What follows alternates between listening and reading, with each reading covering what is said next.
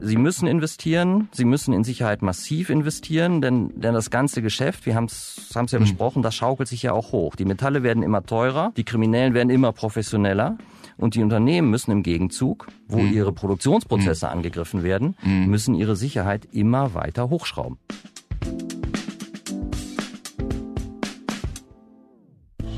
Erinnern Sie sich noch an den Diebstahl dieser riesigen Goldmünze aus dem Bode-Museum in Berlin, der Gold Maple Leaf. 100 Kilogramm schwer. Medien aus aller Welt berichteten. 2007 war das. Was für eine Aufregung. Der reine Goldwert bei heutigen Preisen rund 6 Millionen Euro. Großzügig aufgerundet.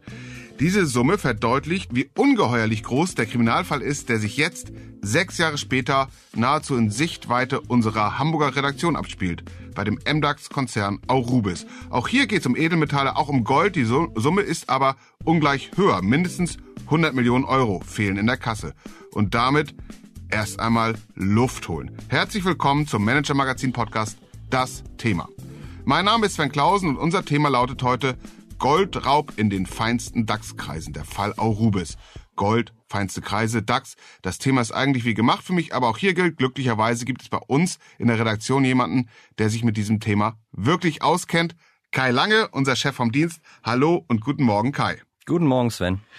Ja, Kai, du bist bei uns in der Redaktion der Chef vom Dienst. Das hört sich wichtig an und das ist es auch, wie ich weiß. Aber vielleicht erklärst du unseren Hörerinnen und Hörern nochmal, also denjenigen, die keine Medienprofis sind, was ja normalerweise der Kern deiner Aufgabe ist. Oh, das ist jetzt eine harte Frage gleich zum Start. Naja, ich mache ja dies und das, aber im Kern würde ich sagen, muss ich dafür sorgen, dass jeder im Team, also jede Kollegin, jeder Kollege äh, seinen Job im richtigen Zeitpunkt fertigstellt, ob das Texte sind, News, Recherche, Lesen, Redigieren, was auch immer. Ja, da geht es eigentlich um Qualitätssicherung, die Qualität unseres journalistischen Angebots im digitalen. Und dazu gehört dann je nach Tageslage auch die Beobachtung der Nachrichtenlage natürlich. Und das ist korrekt. Ja, und da war die am letzten Tag des äh, Augusts im Jahre 2023 zu schon vorgerückter Stunde etwas aufgefallen. Naja, aufgefallen ist vielleicht zu viel gesagt. Mhm. Ich hatte Spätdienst und zum Spätdienst gehört ja auch, dass du die Nachrichtenagenturen genau im Blick hast. Und äh, da poppte diese sogenannte Ad-Hoc-Mitteilung auf, Absender Arubis. Genau, und Arubis, darum geht's ja heute, um diesen Konzern, weil möglicherweise nicht viele von unseren Hörern und Hörern wissen, was Arubis eigentlich macht. Sag doch vielleicht kurz, bevor wir dann wieder zu Ad-Hoc kommen, was Arubis macht. Also Arubis ist ein Kupferproduzent, der größte Europas. Früher hießen die Norddeutsche Affinerie. Eine Affinerie ist ja eine Anlage, die Metalle aus anderen Restmetallen oder aus äh, herauslöst praktisch, also wo Metalle abgeschieden werden, herausgelöst werden. Mhm. Früher gab es da ja das schöne deutsche Wort der Scheideanstalt. Mhm. Also da gehen nicht zwei Eheleute getrennte Wege, sondern da werden Metalle herausgeschieden von den Stoffen, die sie verunreinigen. Ja, und genau das macht Aurubis. Die lösen Metalle heraus, Gold, Silber, Kupfer aus äh, Elektroschrott. Mhm. Und Aurubis Hört sich ganz gut an, aber warum heißen die jetzt Arubis? Naja, der Name ist natürlich viel edler und irgendwie auch cooler als norddeutsche Affinerie oder norddeutsche Affi. Und äh, wenn du an der Börse notiert bist, dann muss natürlich der Name auch ein bisschen was hermachen. Und ist auch ganz vorteilhaft, wenn ein US-Investor zum Beispiel so einen Namen auch mal aussprechen kann. Mhm. Nicht norddeutsche Affinerie, sondern ein bisschen schwierig. Arubis. Ja. Arubis. Mhm.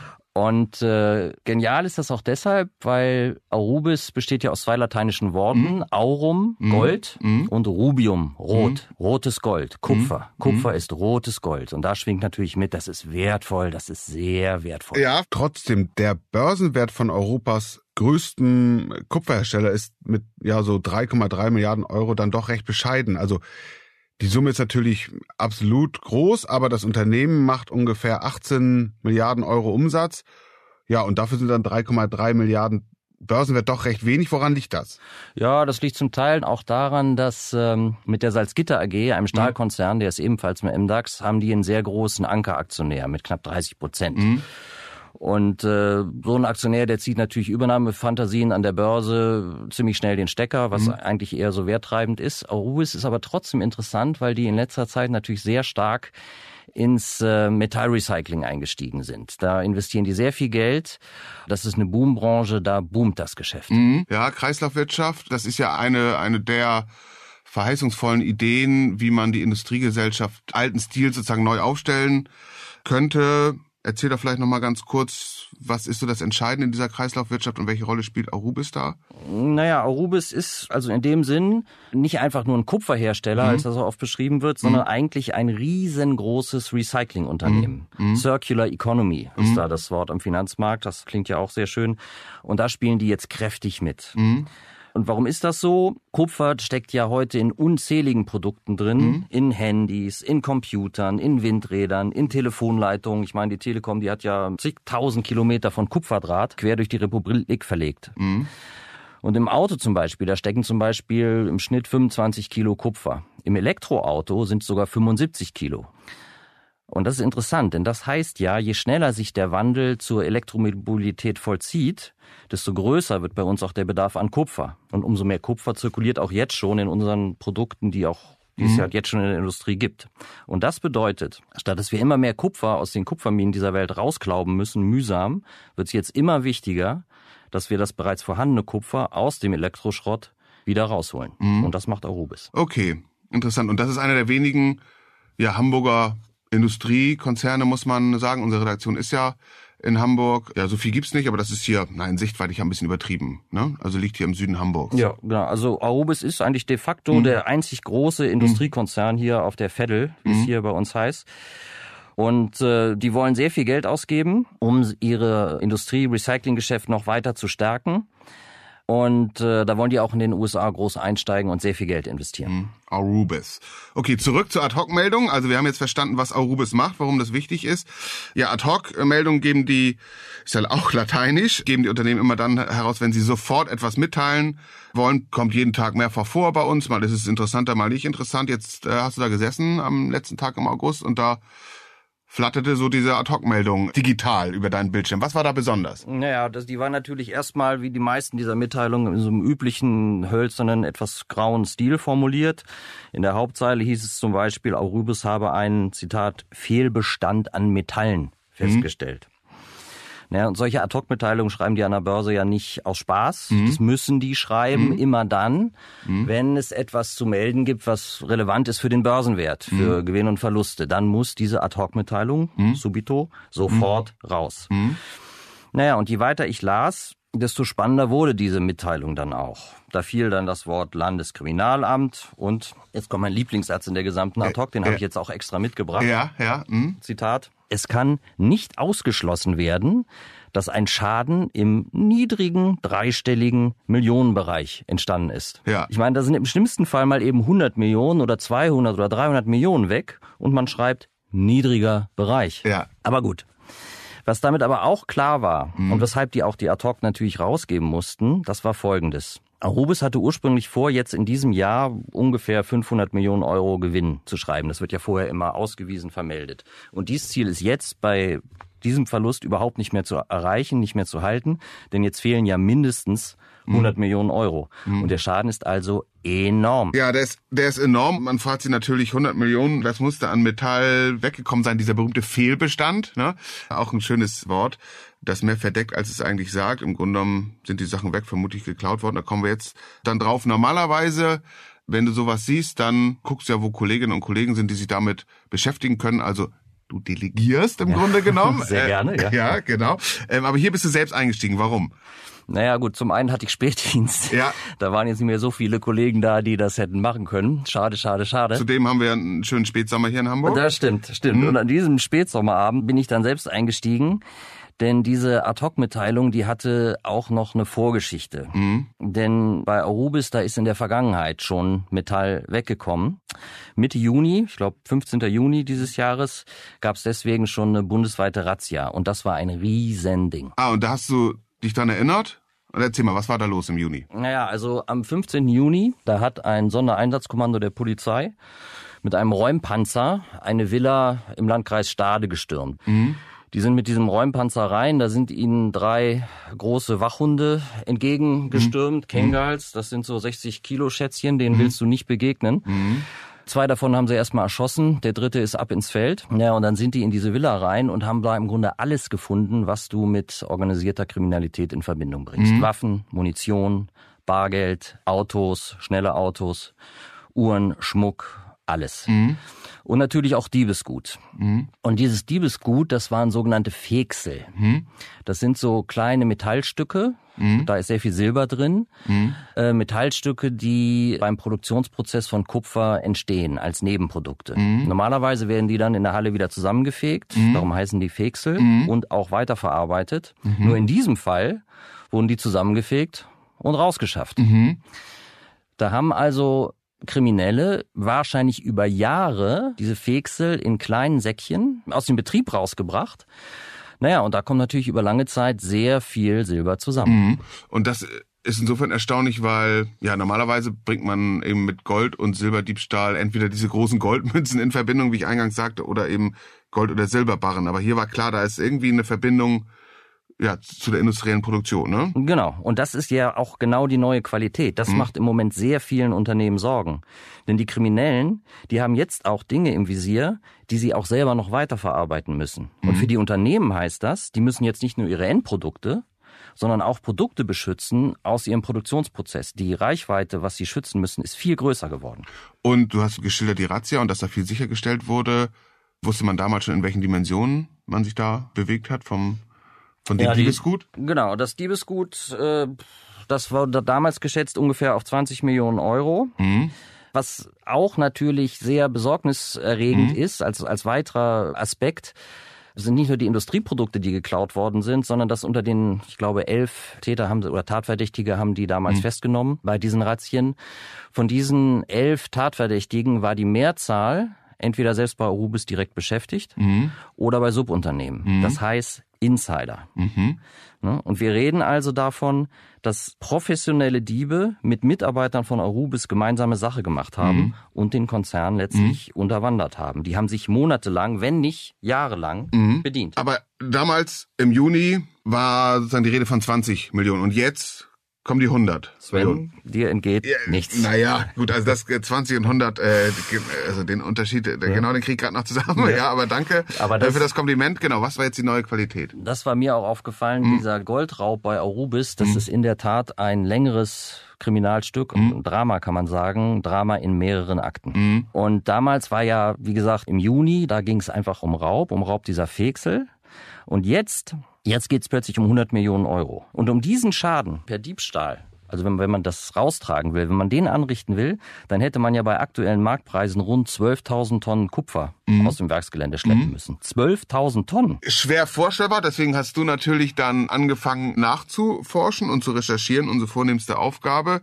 Wie ist da jetzt der Stand der Aufklärung, zumindest der uns bekannte stand, haben die tatsächlich diese Tausenden von Tonnen da rausgeschafft im naja, Schubkarren. Na gut, also die bei Arubis, das sind ja jetzt auch keine Idioten. Die haben ja auch ihre Sicherheitsmaßnahmen, ihre mhm. Kameras und so weiter.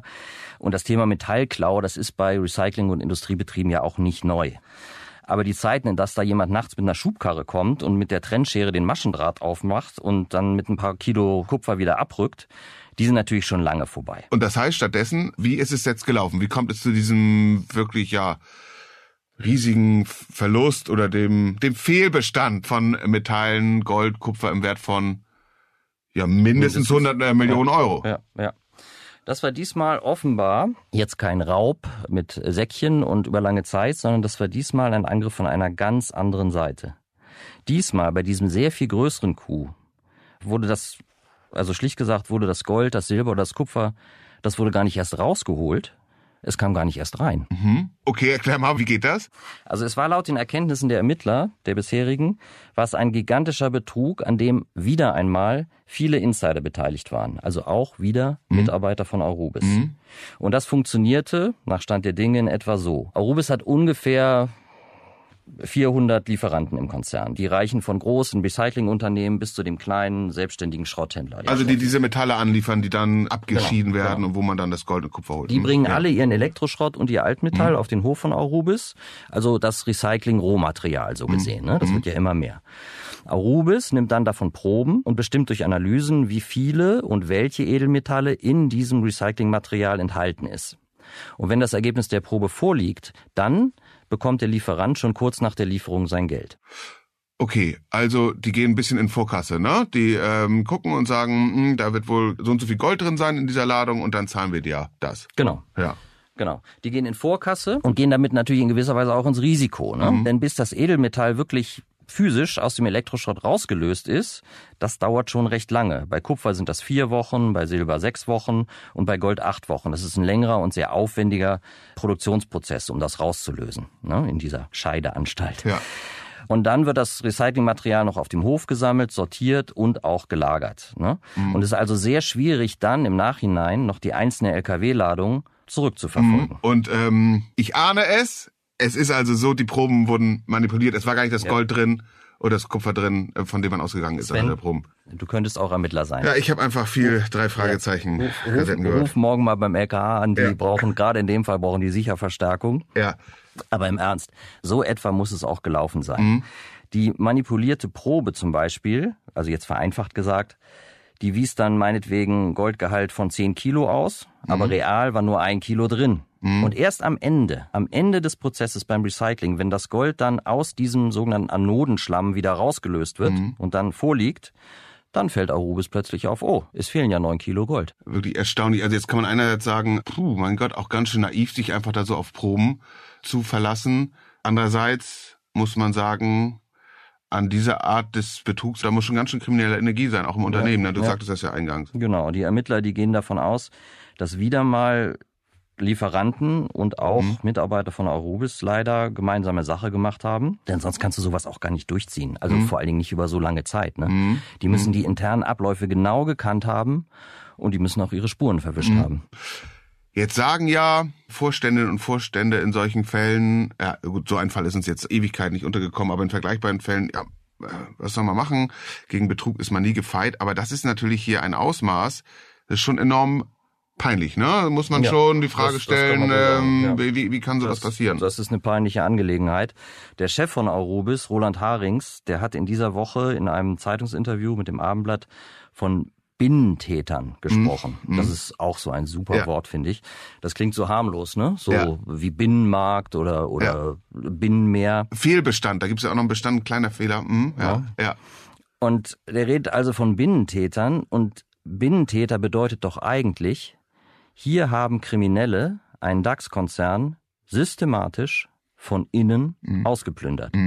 Mhm. Das bedeutet Binnentäter. Mhm. Im Klartext, Hamburgs größter Industriekonzern, der MDAX-Konzern Arubis, mhm. wurde unterwandert, betrogen und systematisch ausgenommen. Mhm. Und der Schaden beträgt mindestens 100 Millionen Euro. Mhm. Und der Stand der Aufklärung, wie ist der jetzt? Also wenn ich dir so zuhöre, weiß man schon eine ganze Menge. Tja, da da darf man jetzt gespannt sein. Ne? Das mhm. Management, das arbeitet natürlich eng mit den Ermittlern mhm. zusammen. Mhm. Die machen jetzt erstmal eine große Inventur, mhm. um bis Ende September überhaupt erstmal den genauen Schaden beziffern mhm. zu können. Mhm. Die wollen das natürlich noch in ihrer diesjährigen Bilanz verarbeiten. Ne? Ähm, muss man dann davon ausgehen, ich glaube nicht, du sagtest das eingangs, sie hatten bis zu 550 Millionen Euro Gewinn, also in die Verlustzone werden die wohl nicht rutschen, ne? ne also nee, also rote Zahlen werden sie nicht schreiben. Ne? Das ist zwar rotes Gold, auch Rubis, aber rote Zahlen wird's nicht. Genau, 500 Millionen sind das Ziel. Mhm. Ziehen wir mal ab.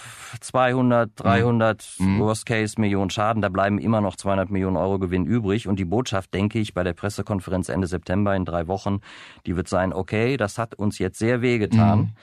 Aber wir sind finanziell stark, wir sind profitabel, wir sind liquide, das stimmt auch alles. Mhm und wir investieren weiterhin. Ja, wobei man sagen muss, das Geld fehlt dann natürlich für Investitionen. Das war ja äh, vorgesehen. Also einerseits, um es als Dividende auszuschütten an die Aktionärinnen und Aktionäre. Andererseits braucht man das Geld ja auch, um zu investieren in die Kreislaufwirtschaft. Du hast mhm. eingangs gesagt, wie wichtig das ist, mhm. diese Circular Economy. Ja, und wenn sowas vorfällt, für gewöhnlich äh, sind dann Aktionäre auch immer zurückhaltend, wenn es darum geht, neues Eigenkapital zur Verfügung zu stellen. Ja, und klar ist ja auch noch nicht, du sagst das, meine These, was da jetzt an Investitionen in die Sicherheits Maßnahmen. Ja, also da, da müssen sie investieren, da geht mhm. gar kein Weg dran vorbei. Ich meine, keiner weiß bislang, wie mhm. lange das überhaupt gelaufen ist, dieser Fall. Und da müssen die massiv aufrüsten. Ne? Mhm. Das geht schon bei auch bei Screening von Mitarbeitern los, mhm. leider. Ne? Das ist ja mhm. auch das ein Corporate Governance Problem letztendlich auch. Ich mhm. meine, Arubis hat, ich glaube, weltweit 9000 Mitarbeiter, 2000 vielleicht auf der Fedel. Und das sind natürlich total 99 Prozent super engagierte Mitarbeiter, total wichtig fürs Wachstum und ein Prozent eben nicht. Und jetzt müssen die die screenen und da ist halt der Verdacht, oh Gott, was sind das jetzt für Stasi-Methoden auf dem Hof? Also das ist schon auch ja, von der Unternehmensführung mhm. ist das äh, eine heikle Geschichte und es ist teuer. Mhm. Aber sie, sie müssen investieren, sie müssen in Sicherheit massiv investieren, denn, denn das ganze Geschäft, wir haben es haben es ja mhm. besprochen, das schaukelt sich ja auch hoch. Die Metalle werden immer teurer, die Kriminellen werden immer professioneller und die Unternehmen müssen im Gegenzug wo mhm. ihre Produktionsprozesse mhm. angegriffen werden, mhm. müssen ihre Sicherheit immer weiter hochschrauben. Und die Frage wird dann ja auch sein, wie hoch nach oben im Management geht dann die Kette der Kriminellen, die daran beteiligt sind, ne? Ja, klar. Also das muss man jetzt jetzt rausfinden. Das mhm. ist kursiert natürlich jetzt auch diese, also die haben natürlich jetzt die Parole rausgegeben, rückhaltlose Aufklärung. Ja. Das sagt man ja immer so, ja. wenn eine Situation so aussieht. Aber es ist peinlich und es klingt natürlich zuerst mal nach einem nach einem perfekten Verbrechen. Ne? Du raubst mhm. eine Bank aus, mhm. nicht indem du da einbrichst und den Tresor mhm. leer räumst und mhm. alles rausschaffst, sondern du gehst einfach zum Schalter, zum Eingangstor mhm. und lässt dir von einem Komplizen Geld geben, das du gar nicht erst reingetragen hast. Ich weiß, das ist ein bisschen ein bisschen die, der Blick in die Glaskugel einerseits, andererseits haben wir ja auch hier Erfahrungen mit ja nicht vergleichbaren Konstellationen, aber zumindest mit Konstellationen, wo schwere Fehler in Unternehmen passiert sind und man dann irgendwann schon die Frage nach der persönlichen Verantwortung auch Richtung Vorstand gestellt hat. Weil am Ende muss immer jemand dafür verantwortlich sein. Das hat auch immer ein bisschen die Funktion, dass man nach innen wie nach außen zeigt, will man wirklich jetzt mit äh, mhm. den alten Zeiten aufräumen. Hast du schon was gehört, welche Konsequenzen das bis in das Spitzenmanagement hinein haben könnte? Also der Aufsichtsratschef von Arubis, Fritz Farnhold, das ist ein sehr erfahrener und auch sehr meinungsstarker Mann, denke ich mal. Und ich glaube, dass der Arubis-Chef, der Roland Harings, der ähm, hat im Moment sicherlich nicht gerade die leichtesten Zeiten seiner Karriere. Ne? Du sagtest, das Ziel sei, im Lauf des September da einen deutlichen Schritt weiterzukommen. Das ist das Ziel, da wollen mhm. sie einen Schlussstrich drunter mhm. ziehen. Ob mhm. das gelingt, das weiß der Himmel. Finanziell wird das sicherlich gelingen. In allen anderen äh, Bereichen wahrscheinlich wird das alles noch viel länger dauern. Denn das ist ja auch Teil des Dramas. Mhm. Ihr, ihr Business mit ihr Kerngeschäft sind Edelmetalle, ist mhm. zum Teil eben auch Gold. Und Gold erweckt Gier. Und da habe ich noch ein Zitat aus dem Asterix-Heft. Oh, wir, das äh, hört sich nach einem guten Abschluss unseres Gesprächs an, sag mal. ne, wir haben ja so schöne kleine Lateinstunde heute hier, da dachte ich, ja. da passt das vielleicht. Da gibt's die schöne Asterix-Heft, ich Streit um Asterix, mhm. äh, sehr zu empfehlen. Da gibt's dieses Zitat, Auri Sacra Fames, verfluchter Hunger nach Gold. Das sagt einer der Piraten, bevor die mal wieder zum x-ten Mal ihr eigenes Schiff versenken. Verfluchter Hunger nach Gold. Und so läuft's ja auch ab. Je mehr Kapital Arubis in die Rückgewinnung von Gold oder Silber oder Kupfer investiert, desto stärker muss sich das Unternehmen auch gegen Gold- und Silberdiebe, die auch immer weiter aufrüsten, wappnen. Das ist für alle eine neue Lage, denn auch diese Recyclingunternehmen und Metallhersteller, die sind jetzt im Visier einer neuen Art von Kriminellen und die haben Insiderwissen. Mhm. Und damit, denke ich, ist das Golddrama bei Arubis mhm. noch lange nicht zu Ende.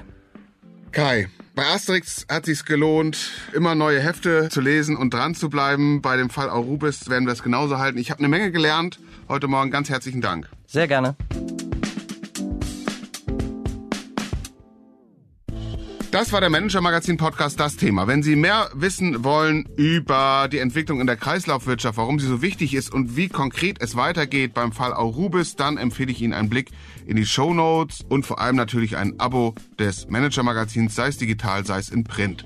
Sie finden alle Angebote bei uns auf der Website oder in der App. Kai Lange, Sven Bergmann, Mareike Larissa Heinz und Luca Ziemek, die diese Folge für Sie produziert haben und ich, wir bedanken uns alle sehr herzlich, dass Sie heute bei uns dabei waren. Und wir freuen uns, Sie am kommenden Freitag wieder hier bei uns begrüßen zu dürfen. Bis dahin bleiben Sie gesund, bleiben Sie optimistisch, passen Sie auf sich auf und machen Sie etwas aus Ihrer Zeit.